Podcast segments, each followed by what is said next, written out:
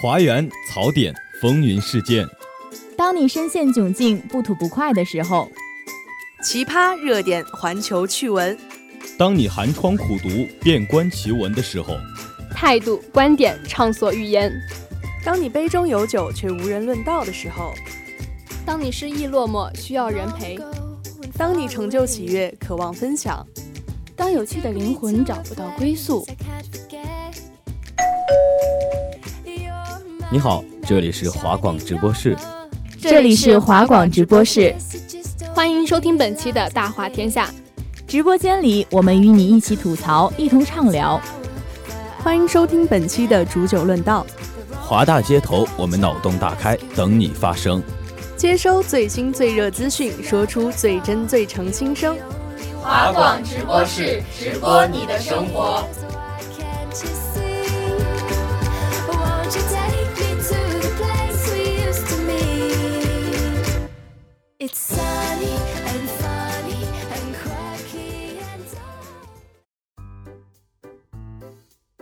Hello，大家好，欢迎收听我们本期的华广直播室《大话天下之这些套路撩动你了吗？我是你们很久都没有见面，想必大家非常想念，而且我自我感觉在这个寒假里呢变帅了那么一小丢丢的冷少。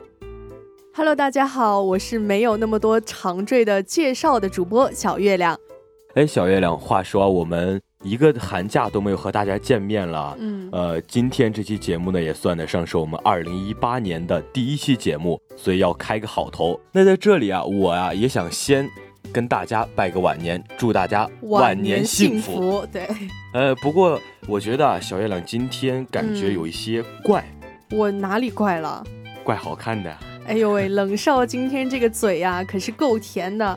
那你寒假也是没少在家里在抖音上上课吧？那当然了，你看这个现在最近几个月啊，这个抖音可以算是呃火出了一片江山啊。就像我身边的这些朋友，几乎是没有人不玩抖音的了。别说是咱们这些年轻人玩这个抖音啊，就像是我妈妈，她每天在寒假里也是天天刷这个抖音看，很潮。对，还会给我分享那种 有趣的这种小视频啊。嗯。所以说啊，跟我妈这样一学啊，我现在一点开抖音，没有两个小时是关不了的。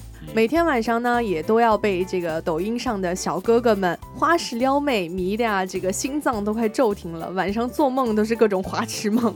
花痴小月亮再次上线了。对，我觉得你还是现实一点为好。嗯，多看看你面前这个小哥哥，不好吗？我说你今天是不是对自己有什么误解呀？哎，我喜欢的小哥哥啊，要不都是这个小奶狗，要不都是小狼狗。你的话，顶多给你算个哈巴狗吧。哎，你们就最近特别火的这个梗啊，我可能还是不太懂。我们一会儿可以私私底下交流一下啊。好。但是我想说的是啊，这个撩妹的套路我也会。我先问你啊，你知道我姓什么吗？你你姓冷吧？错了，遇见你以后我幸福。好，你这招，我觉得还是不够强。嗯，那你知道我最近为什么总生病吗？为什么呀？因为一见到你，我就没有了抵抗力。哎呦喂，你今天这个套路的储存量可真是不少啊。嗯，你这个人呀，我除了恋爱，可没什么想和你谈的。那不好意思，我可能不是那么想和你谈恋爱，就是不接这个话。哎，对。不过你还别说啊，这个抖音上的人会玩，那么现实中呢，撩人的套路也不少。没错，就像我前几天一个同学，他跟我讲，是一个女同学，她说有一个男生把她约出去玩，然后在他俩出去的过程中呢，然后这个女生因为有背包嘛，她跟男生说，她说我的包好重啊，然后这个男生呢，他接过包掂量了一下，说确实很重，随后呢就把包又还给了他。那我觉得这个男生啊，还真是直到骨子里了。我要是有一个男朋友，他敢这样做的话，那我立马当街跟他说分手，再也不见。那看来你是一个铁腕型的女朋友啊。啊，那现实生活中呢，这个妹子她并没有这样做，奇葩的事儿还在后面。然后她第二天呢，就收到了两个十五斤重的哑铃，并附上一张纸条，说昨天分开时，我感到你有些闷闷不乐。但是女生一般力气都小，你不必自卑，更不必感到难过，你只是缺乏锻炼。真是笑出声。你等一下，我现在啊，好平复一下这个想笑的心情啊。嗯，我觉得这个男生还真是直的有点傻的可爱了。但是在我们生活中呢，可爱的不只是大男孩，有时候小孩子也会很可爱。我们常说啊，撩妹要从娃娃抓起。哎，说到娃娃这个事情，那我就有话说了。嗯，因为过年的时候不是要串亲戚嘛，然后亲戚家的小孩也会来我家拜年。那期间呢，就是我的一个相当于小侄子吧，他就偷偷跑到他妈妈那里说，可不可以亲一下姑姑啊？然后他妈妈就说，那你自己去问姑姑啊。然后他就犹豫了一会儿，走到我面前跟我说。姑姑，我要跟你说个秘密。然后我刚把脸凑过去，他就亲了我一下。哎呀，那一下感觉就是 电流触身的感觉。这小子真有前途啊！对，套路非常深，可以说是呃，当做撩妹的典范式教学了，供大家参考，也供我学习。但但是你你的话就别了吧，你可能会把人家给吓跑。所以啊，但是我觉得，就是我这个小侄子做完这一套动作的时候，我当时真的是觉得要甜死了。没错，我觉得吧，这小孩真的可以说是占了年纪小的便宜了。嗯，不过人们常言道啊，说一年之计在于春。那最近呢，也算是春天到了，我也就教给大家一些撩妹的小技巧。大家注意了啊！冷少撩妹小课堂现在开课了，请大家搬好小板凳，好好听讲哦。哎，这个也其实也不是我个人的经验，是一些啊听老人讲的。好，嗯，一年之计在于春，一日之计呢就在于晨。那一天撩妹的开始呢，就要从送早餐开始。那最近啊，我有一个女闺蜜，她跟我讲，说一个男生为了给她送早餐，就是想追她嘛。嗯，一大早上六点就把她从睡梦中给吵醒，然后呢，她带着起床气一路走下楼来。那个男生非常羞涩的把早餐塞给她就跑掉了。等她回去以后，打开塑料袋才发现啊，所谓的早餐呢就是三个馒头。哎，不得不说啊，这个男生可是非常的有勇气。嗯，我就是不是我吹牛啊，如果这个男生是给我送早餐的话，第二天早上可能五点钟他就会收到五个馒头加上一包咸菜。我觉得这个大清早的扰人梦啊，就非常的生气。哎，你说生气也就算了，他还只送个馒头，连袋咸菜都不给我配，你说我生不生气吧？没错，但是我们可以从另一个方面来想啊，他早上六点把这个女生给叫醒，那可能他会起得更早。早还要去买早餐啊，买那个三个馒头。对，那嗯，就从这一点来讲呢，我就是做不到的。但是这个起床气这种东西啊，很多时候不受自己控制。嗯，对，谁都有个起床气嘛，谁也有个小脾气。嗯，哎，不过听你说完这个撩妹啊，我这里还有一个强撩失败的案例想和你分享一下，就是有一个女生呢，她在上高中的时候。走在路上啊，突然被人踢了一脚，差点都趴在地上 摔个狗吃屎。但是呢，踢他的人他不认识，并且对方踢完之后，赶紧就一溜烟的跑了。过了几天之后呢，他就收到情书，说：“你好，我是某某某，我已经注意你很久了。虽然你可能不认识我，但是你应该记得前天踢你的那个男孩。”强料灰飞烟灭啊！对。不过呢，作为一个过来人来讲呢，其实我也是比较懂得那种。算是心情和体会的吧，因为毕竟在青春期的男孩子来讲呢，特别是在初中或者高中的他们来讲呢，呃，去喜欢一个人，更确切的来讲是去喜欢一个女生啊，他可能不懂的那样一种表达的方式，可能对于他们来讲就是啊拽拽头发啊，或者是给他铅笔盒里放个呃什么昆虫之类的那种吓唬他那种方式去表达。呃，但是呢，作为我们已经正在读大学的各位男同胞来讲呢，我想跟大家说一句话：强行撩妹最为致命。对，那这里就要给冷少疯狂的鼓掌了，因为我觉得撩妹最重要的呢，就是要投其所好，但是呢，也不要刻意的讨好。嗯，如果一个女生呢被一个不会撩人的男生强行撩的话，那她内心啊，我觉得除了一千一万个不愿意的话，可能甚至还会对你产生一种厌恶。没错，那其实我们常说这个撩妹啊。还有一个大杀招，那就是壁咚。就像我们平时很多小姑娘、小女生都喜欢看的一些偶像剧，对对对，呃，一个长着一米八几的长腿欧巴，然后用这招，真的可以说深得女生们欢心啊。我觉得虽然壁咚是一个非常不错的方式，但是你一定要注意这个使用的方法，因为如果用不好的话，有时候也会造成一些匪夷所思的后果。因为我听说啊，就是有一个姑娘在被男生壁咚的时候啊，把后脑勺给撞出了个大包。这哥们儿可能是第一次吧，太紧张、太激动了。呃，那其实除了呃这种用力过猛这种呢，我们的地点的选择也是非常重要。就像我高中的时候就有一个室友啊，他就是晚上约会回来之后，他就跟我讲了，说发生了这样一件事，把跟他女朋友的第一次壁咚啊，地点呢就献给了施工围起来的蓝色铁皮，就那种非常临时的、特别不牢固的那种。最后结果可想而知啊，两人蹭了一身土。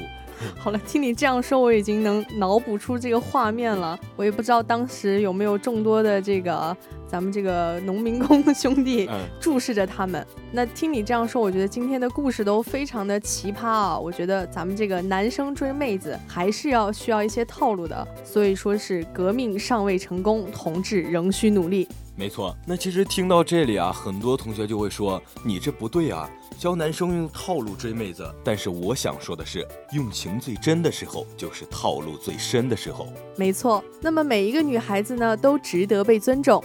如果你能注意到她生活中的闪光点，然后由衷的给她赞美，那你就不需要什么技巧了。其实呀，如果你喜欢一个姑娘，爱一个姑娘。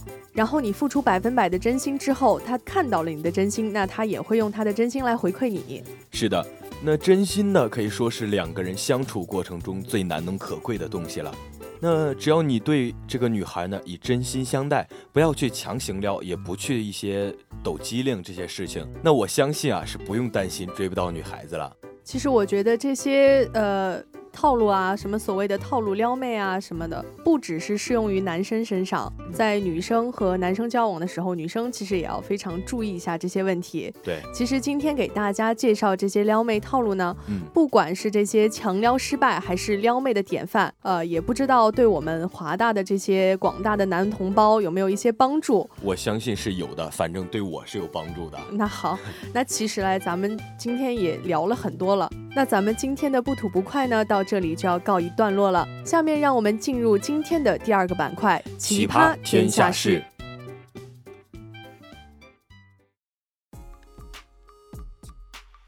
Hello，大家好，我是奇葩天下事的主播于晨。刚刚那位主播呢，他已经去学撩妹去了。对他自己去撩妹了，结果留在我们俩在这儿啊，就是苦兮兮的，还得给大家录音听。对，那让我们来看一看这周有什么奇葩事情吧。嗯，话说刘昊然最近是真的非常的火。我觉得不仅是刘昊然火吧，因为不是有个昵称叫什么“饭圈四大墙头”，你知道是谁吗？啊，这个我还真不知道。那我给你科普一下啊，就是有刘昊然、白敬亭、吴磊，还有这个易烊千玺，他们据说呢是中国几千亿女孩子这个的梦啊。对对对，不只是女孩子，其实我个人现在也很想追星，而且很多男孩子也是追星到很疯狂。对，所以攻陷了各种少男们。对对对，然后有些人追星呢，就甚至会再疯狂一点，比如说把自己的卧室贴满这种明星的海报，嗯，手机壁纸呀，什么头像都换成这个明星。对对，就是这样，非常非常的狂热。但是其实这样都还理解，不过还是有一些人他甚至更疯狂，就是究竟疯狂到什么地步呢？对啊，这微博上爆出一个女子，她捧着张学友的照片，几天不睡，被诊断患桃花癫。有媒体报道，这位二十八岁的姑娘，她不仅不上班，整天还捧着张学友的照片不撒手，时不时发出傻笑声，几天几夜不睡，还自言自语，手舞足蹈。我觉得这姑娘可能是病了。对她，她真的是很疯狂，吓得她的家人赶紧把她送到医生那里。经过医生诊断，这位女子她属于桃花癫发作。经过微创手术后，他恢复了正常。医生提醒，每年三月至五月是人情绪最差、最不稳定的季节，也是精神病发作的高峰期。那听你这样一说啊，毕竟咱们这个三月份到了，春天也来了，那么春季这个人体神经内分泌系统呢也会发生变化，所以要特别注意自己的情绪和行为变化。春季又要来了，又到了根据法律规定此处消音，各位自行理解的季节了。所以啊，其实追星花钱啥的，我觉得爸妈知道啊，同学知道，其实都不可怕。可怕的是啊，让他们知道一个小姑娘家家的，天天想着睡人家这个啊，想睡这个那个男明星就不好了，让人家怎么看你嘛？同学好像倒无所谓，让家长知道了，那觉得你这个孩子怎么养了这么多年，你就这点出息啊？对，没错，其实家长都不是很懂小奶狗啊、小狼狗。像我前几天跟我妈妈说，最近小狼狗啊、小奶狗啊、小狼狗现在已经就是比较冷了一点，小奶狗是大热。我妈就问我。哎，为什么大家都会去喜欢一个狗？我说不不不，那个那个不是狗，那个是那个是一种一种男友。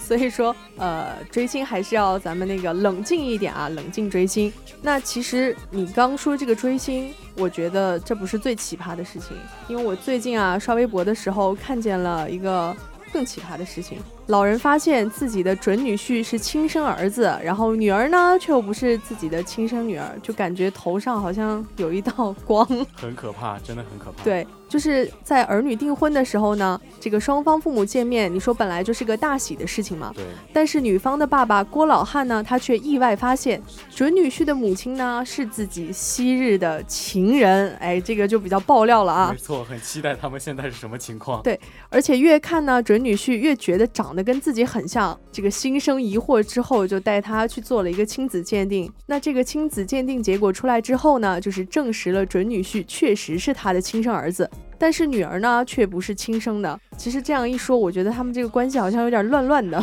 对，很乱。如果我是他现在的那个就是妻子的话，我会觉得很难受。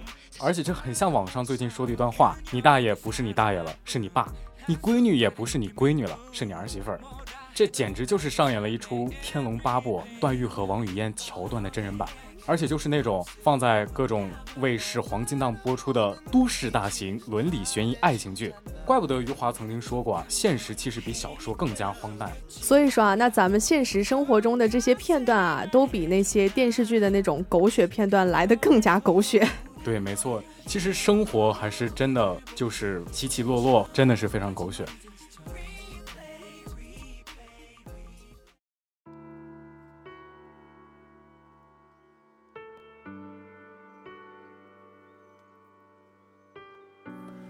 前段时间，科学界巨星霍金去世，此消息一出，在世界各地掀起了不小的波澜。世界各地的人们都在社交平台上纷纷发文，表达自己对一代科学巨擘逝世的惋惜之情。王俊凯、蒋勤勤等演艺明星也发微博，表达了自己的悼念和惋惜之情。可是金星却发文质疑，在社交平台悼念霍金的做法，引起了网友热议。我们确实是有很多人不知道霍金的生前，不知道霍金的贡献，甚至不知道霍金到底是哪一国人。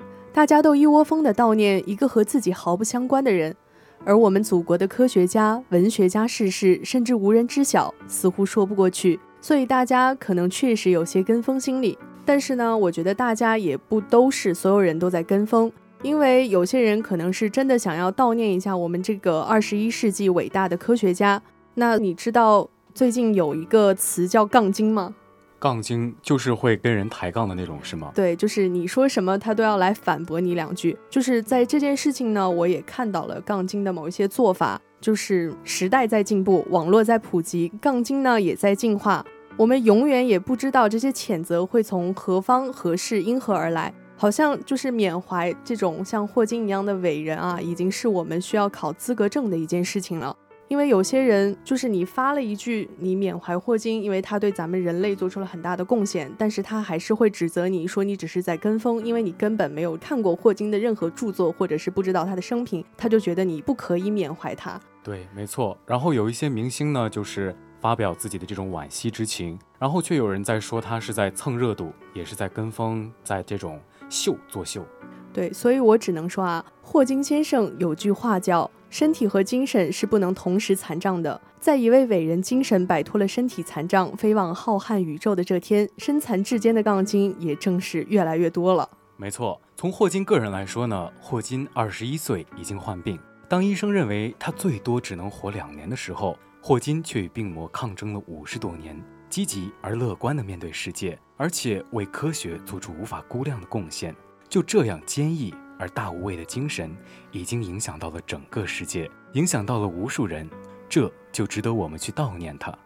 我们悼念他，不是因为我们有多懂他，而是他让我们懂得去如何面对生活，如何去面对一切未知的东西，而保持一颗敲响警钟的心。他虽然不认识我们，但值得我们去怀念、去尊重他。